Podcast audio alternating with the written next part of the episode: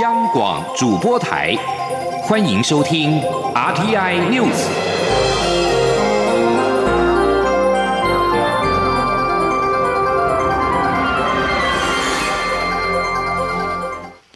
各位好，我是李自立，欢迎收听这一节央广主播台提供给您的 RTI News。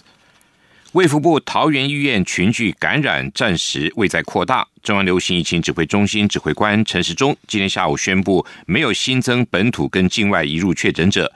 桃园医院群聚累计至今已经有十五人确诊。疫情指挥中心昨天晚间紧急宣布，回溯列管桃园医院所有的出院病患、陪病者跟同住家人。陈世忠今天表示，整起群聚案的风险期是否仍以二十四二月四号为指标？这两天就是观察期。记者杨仁祥、刘品溪的报道。布桃群聚感染暂未扩大，疫情指挥中心指挥官陈时中二十五号下午表示，二十五号没有新增确诊者，指挥中心仍在调查案八八九的感染源，并裁减全院外科体系的医护与工作人员，PCR 全为阴性，但还要再进行血清抗体检验。指挥中心也公布按八八九跟妻子按八九零的足迹，呼吁出入相关处所的民众进行自主健康管理，并裁减两人的相关接触者。疫情指挥中心二十四号晚间紧急宣布，回溯列管所有自一月六号后出院的病患、陪病者与同住家人。统计后，出院的病患共有五百七十八人，几乎都是桃园人，占五百二十六人；新北市十四人，台北市六人，其余是各县市的零星个案。至于陪病者及同住家人，仍在狂列中。截至目前，整起群聚案已经有两千九百九十一人列入居家隔离，预计最多将有约五千人会被隔离。对于这起群聚案的风险期是否仍以二月四号为观察指标，陈时中表示，必须看这两天扩大回溯居家隔离者后的疫情发展而定。我是第一个时间在三八三哈那时候的一个相关的情况哈，我们认为是整个防疫上是有这样的一个缝隙在。好，那到了好我们的八八九里面，我跟大家讲，这是一个警讯了哈，大家都要提高警觉。好，当然整体的一个好需要在注意的时间，那也要看这两天我们整体这样居隔之后，好相关的一个检验哈，或是检查，或是病例产生的一个情况，那才能做一个判定。陈时中也提醒，被通知需要居家隔离者，以一人一室且有独立卫浴为原则。如果无法一人一室，指挥中心会协助提供防疫旅馆或是集中检疫所。但如果全家都需要进行居家隔离者，则不在此限。他并表示。二十四号实施新措施后，已经紧急调度人力进驻一九二二防疫专线，短短不到一天，已经进线一万两千多通电话，呼吁民众在进线量多时能够耐心等候。央广记者杨仁祥、刘品熙在台北的采访报道。卫福部桃园医院的群聚感染扩大，回溯列管接触者进行居家隔离，加上适逢春节的归国潮。陈时中今天表示，预估一月二十七号的检疫人数将会达到高峰，上看五万人次，但是比去年高峰时少。虽然检疫量能够吃紧，但是不会不足。立法院朝野党团今天持续协商中央政府的总预算案。由于武汉肺炎疫情升温，朝野协商时都有共识，力拼总预算在二十九号的院会完成三读。但是因为在野党团共计提出了三千六百多项提案。民进党团呼吁国民党团减少提案量，而没有共识的提案再送到院会表决。记者刘玉秋的报道。立法院朝野党团日前已就规模达新台币两兆一千六百一十五亿元的中央政府总预算达成共识，通案删减两百五十五亿元，包括通案减列委办费百分之五、大陆地区旅费百分之四十、国外旅费以及出国教育训练费百分之五、军事装备及设施百分之三、政令宣导费百分之二十、设备及投资百分之六、地方政府补助百分之五以及一般事务费删百分之五等。立法院朝野党团二十五号继续就各委员会的预算案进行协商。由于在野党提出共三千六百多项的预算删减冻结案，民进党团总召柯建明特别向在野党喊话，认为通案统删数已经达成共识下，盼在野党尽量统整相关类型的提案，减少提案量，才能力拼总预算在二十九号完成三读。那既然通案已经讲好了。统三也讲好了，同样的事物，既然已经通三，就应该列为列为同一一类，赶快撤掉。我们希望这样的话，案件能够减少。脚底礼拜五要结束的话，只剩下四天而已。四天有八组，那一天要两组，礼拜五要表决的话，市场非常紧迫。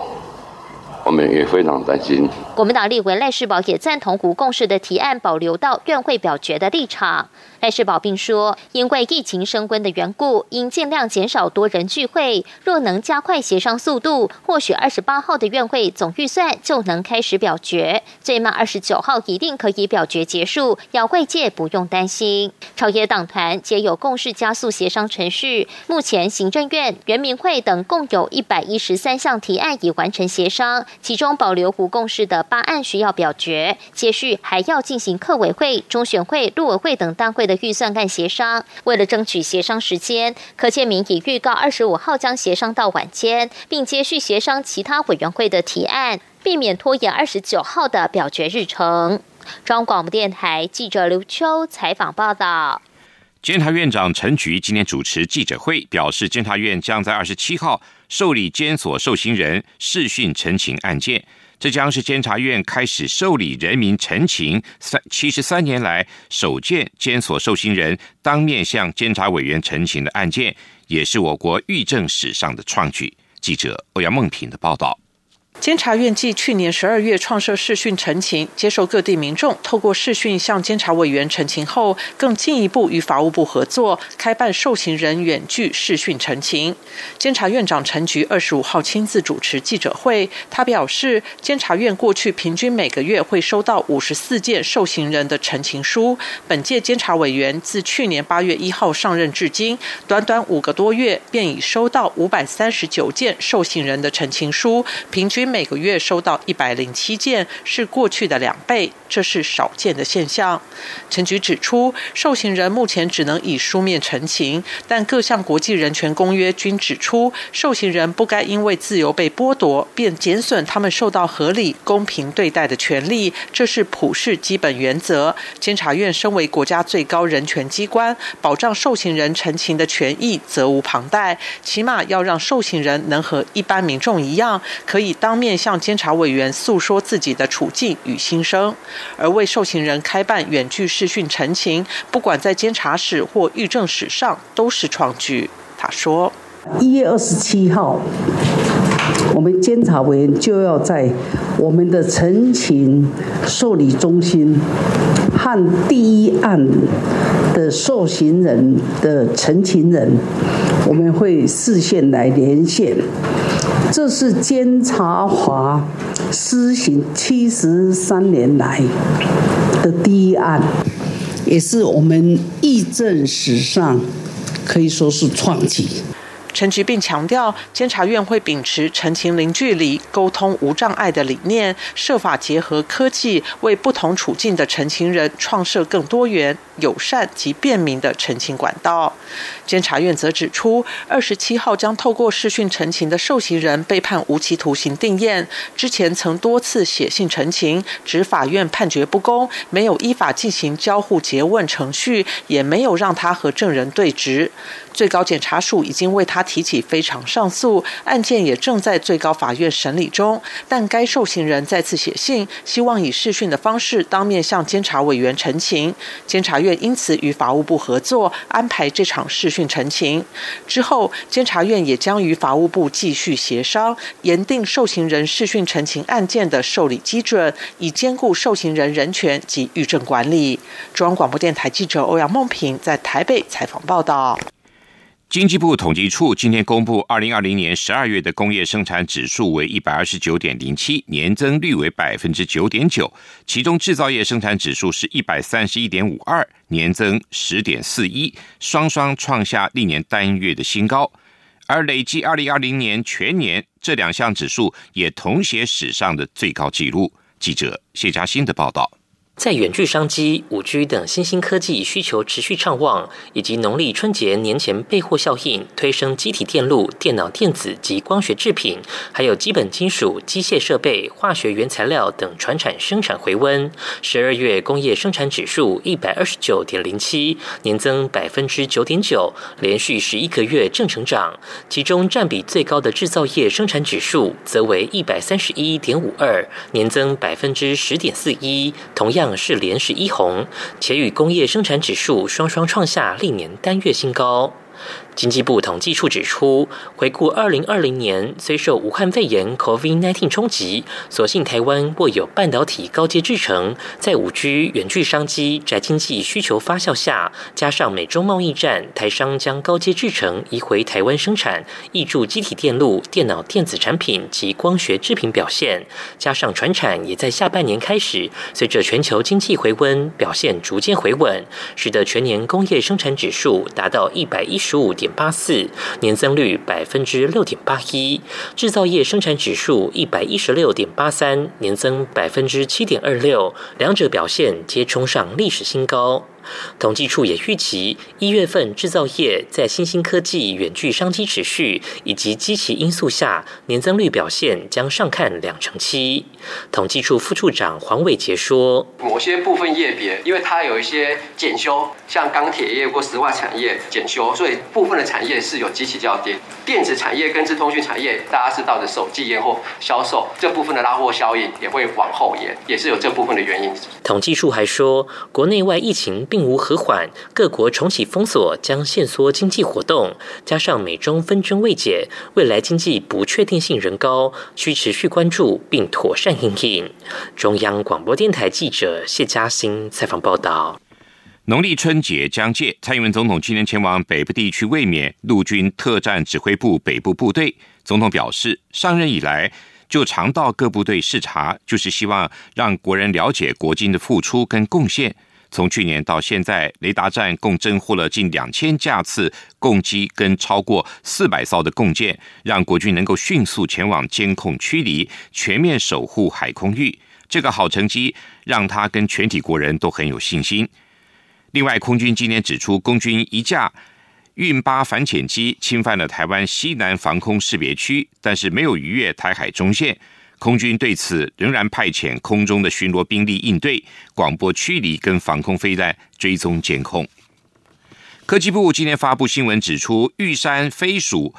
这两个立方卫星在台湾时间的一月二十四号的晚间十一点，顺利的在美国佛罗里达州卡纳维尔角的空军基地发射升空，原定一月二十五号上午十点零五分。与位在国家实验研究院的国家太空中心的地面站跟国立中央大学的地面站进行首次通联，未能收到卫星传下来的讯号。不过，国研院强调，由于海外地面站已经收到这两枚立方卫星的讯号。国研院太空中心跟中央大学正在积极调查台湾地面站没有通联的原因，并将在今天晚间的八点半左右，这两枚卫星再次绕行台湾上空时，尝试与其通联。克里姆林宫发言人二十四号表示，如果美国新政府展现出对话的意愿，俄罗斯总统普廷将会做出相对应的回应。在此同时，俄罗斯也指控美国介入支持反对派领袖纳瓦尼的大规模示威。俄罗斯二十三号出现了大规模的示威，有数万人走上街头声援遭到逮捕的纳瓦尼。这场示威有超过三千人遭到警方逮捕。在示威登场前。美国驻俄罗斯大使馆发出示威警示，公布集会的地点，警告美俄公民全面要面临逮捕的风险，呼吁避开示威活动。但是，美国大使馆同时也表示支持所有人享有言论自由、和平抗议的权利。美国前任总统川普虽然已经卸任，美国众议院议长佩洛西仍将在今天稍晚。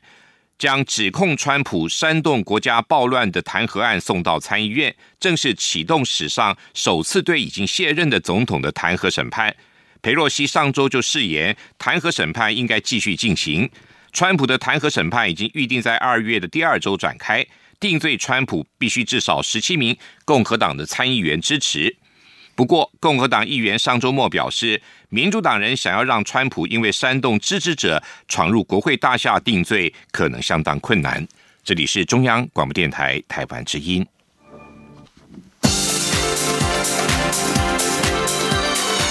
这里是中央广播电台台湾之音，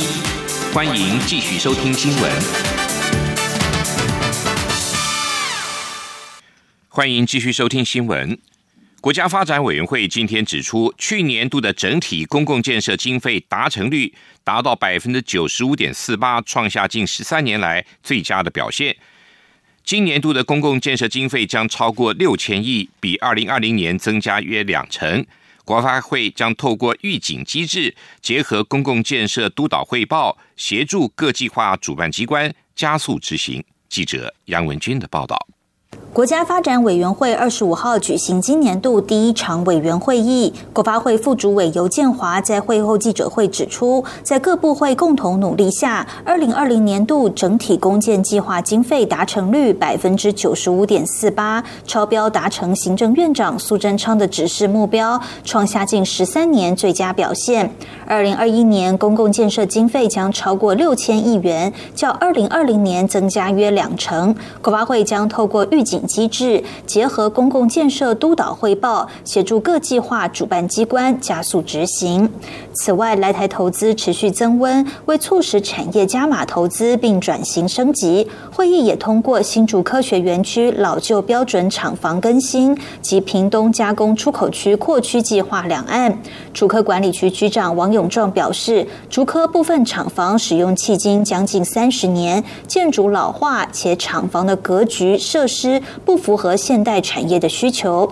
经由厂房更新，将可以提供原有厂商更优质的营运环境，并提供新厂商进驻使用。根据规划，竹科园区第三、四、五期十栋老旧标准厂房基地规模整合后，将拆除重建，更新为九栋标准厂房，楼地板面积扩增，停车位也将扩增六倍之多，总经费两百七十二点五七亿元，计划期成二零二二。一年至二零二五年，计划自偿率为百分之一百点六六。他说：“呃，像比如说，我们过去它的强度不不足哈，所以精呃产业越做越精细哦，它有时候很怕震动，所以如果说我们的厂房的强度不足的话哈，他们没有办法去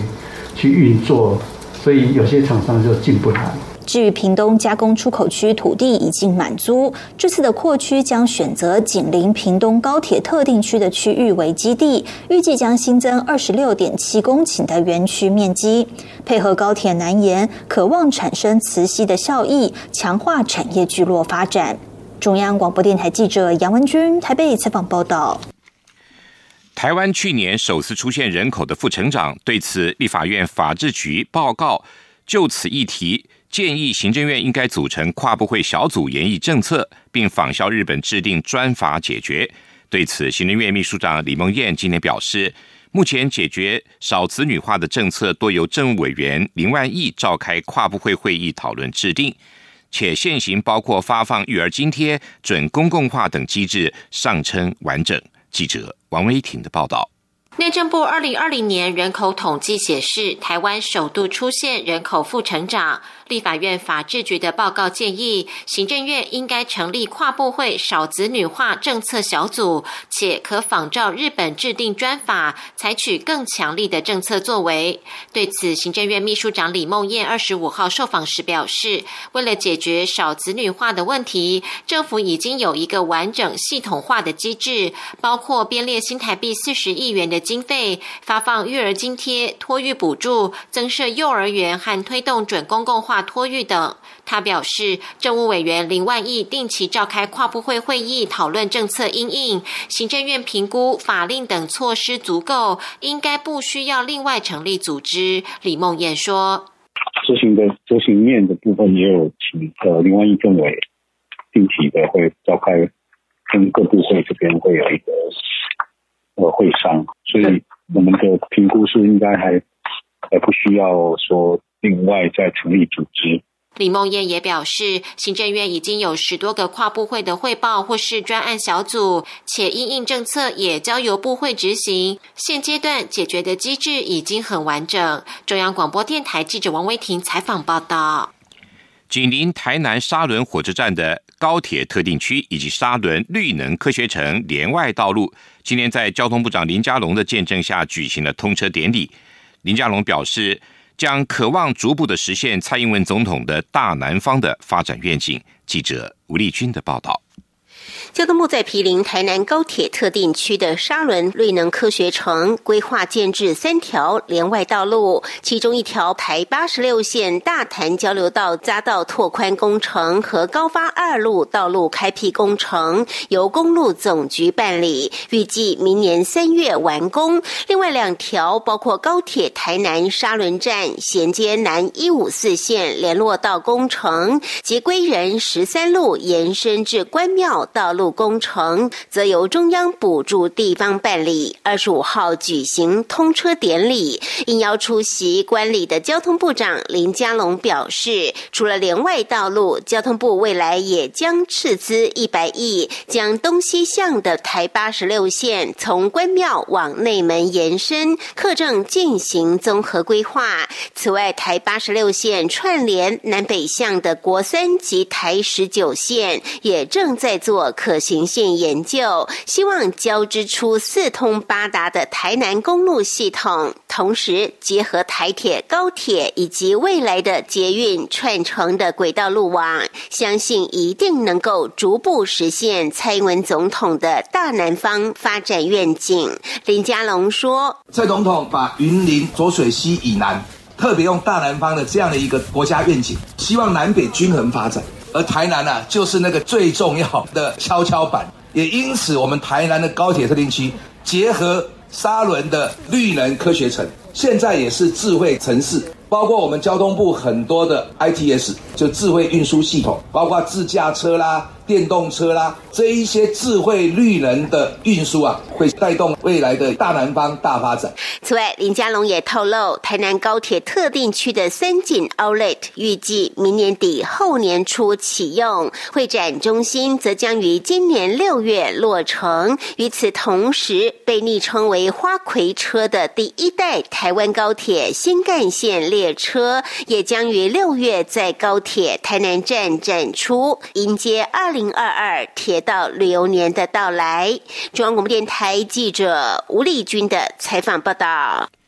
COVID-19 疫情严峻，台湾近期产险业者推销了防疫保单，由于只要年缴新台币五百元保费，一旦居家或者是集中隔离、隔离治疗或是检疫，就可以获得新台币十万元的补偿金。由于今天下午就截止收单。因此出现民众在保险公司大排长龙的情况。不过学者认为，透过这一次的防疫保单销售，民众应该从中学会保险分散风险的观念，而非只是以小博大的赌博性思维。记者陈林信宏的报道。近期国内产物保险公司销售的防疫保单推出年缴保费新台币五百元，一旦因为法定传染疾病，像是 COVID-19 等需要居家或是集中隔离、隔离治疗、居家或是集中检疫，依照投保金额两百五十元和五百元的额度，分别可领五万或十万元的补偿金。受到卫福部桃园医院需居家隔离人数暴增至五千多人，再加上此款保单于二十五号下午五点就停止收单。保金贷公司像是磊山、电绿保金等第一线保险业务员，近几天已经累积数百张保单得着手处理。不少保险员也连续几天没好好睡一觉，由于业务量实在太多，最后一刻只能婉拒新进保单。保金贷无法再收单，民众也只能赶在最后一天到产险公司排队，人龙绕了长长一圈。电绿保险经纪人公司处乡里李俊义说。它不是行动投保，也不是网络投保嘛，所以它毕竟有一些呃资本文件需要审，需要去填写。嗯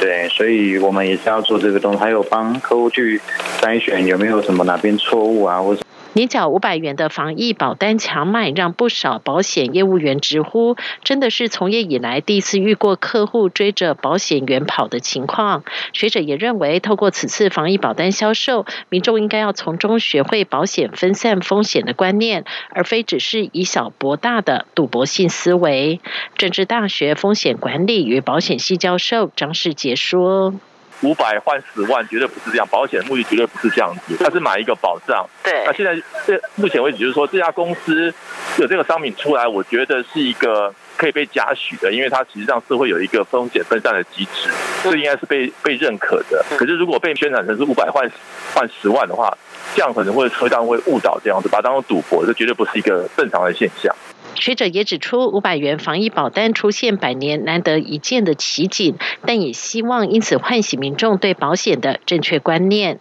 他也认为，此次产险公司推出的商品没有问题，但未纳量以及一旦得大额理赔，产险公司都必须做出最好的控管。中央广电台记者陈琳信鸿报道。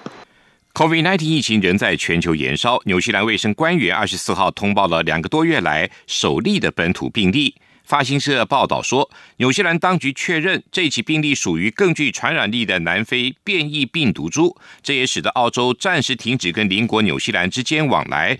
以避免隔离旅行泡泡至少七十二个小时。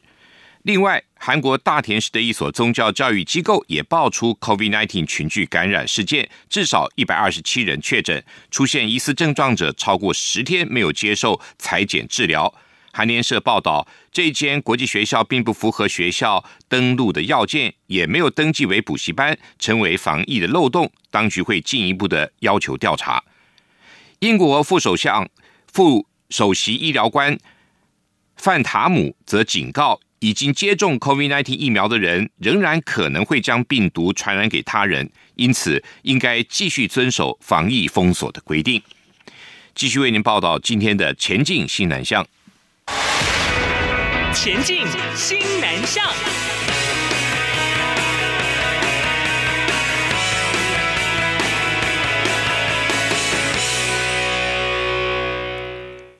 强化西南向教育交流，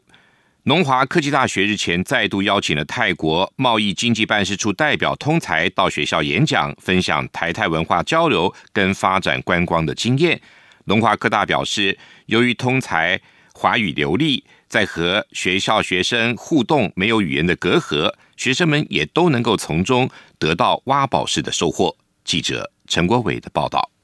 泰国贸易经济办事处代表通才在龙华科技大学校长葛自祥的邀请下，再度和学校师生畅谈泰国当前在文化、经贸、观光等领域的发展方向。他表示，泰国受到疫情影响，观光业重创，目前也在积极发展国内旅游，尽可能减少冲击。通才说，泰国是台湾重要的经贸伙伴，关系密切，两国人民都拥有友善和热忱的民族性。不过，台湾社会的贫富差距比泰国小，在社福医疗。卫生等资源分配上更为公平，所以社会阶层相对稳定。葛自祥则提到，通才曾驻中国北京担任代表很长的时间，所以华语文能力很好，可以用华语和学生们交流。那学生当然就从他的口中可以了解很多他这个成长的过程哈。那甚至有我记得有学生还在当场就问说。为什么你当时要选择走外交当外交官这条路哈？那我想对学生来讲，多多少少也是一种新的经验嘛哈，就了解一个这样子的一个代表，那么到台湾来演讲，就了解了泰国的一些情况嘛。总之，这些活动都是为了要让呃我们的校园更加国际化，呃我们的这个同学能够有各方面的资讯，那促进他们有这个新的想法啊。我想这是主要的目的。龙华科大副校长林如珍也表示，通才是毕业于泰国知名的朱拉隆功大学，学养及外交历练丰富。而泰国不仅是我国重要的西南向国家成员，也是国人以往旅游最常去的国家之一。所以鼓励本地生都能多多结交外籍生，增进彼此互动。中央广播电台记者陈国伟台北采访报道。中租控股公司旗下的柬埔寨公司。重力皇家企业租赁公司跟重力皇家融资公司今天宣布完成三年期一亿美元的连带案。主办连带的银行为兆丰银行。中租控股表示，这个资金将用以充实中期的营运资金，以支应企业未来的发展。兆丰银行响应西南向政策，是国内最具代表性的公股行库，耕耘东南亚市场数十年。西南向业务的市占率位居国营的第一。新设立之阳光分行也在一月初正式的开业，为兆丰银行新南向业务增添了全新的动能。以上这节 RTI News 由李自立编辑播报，谢谢收听。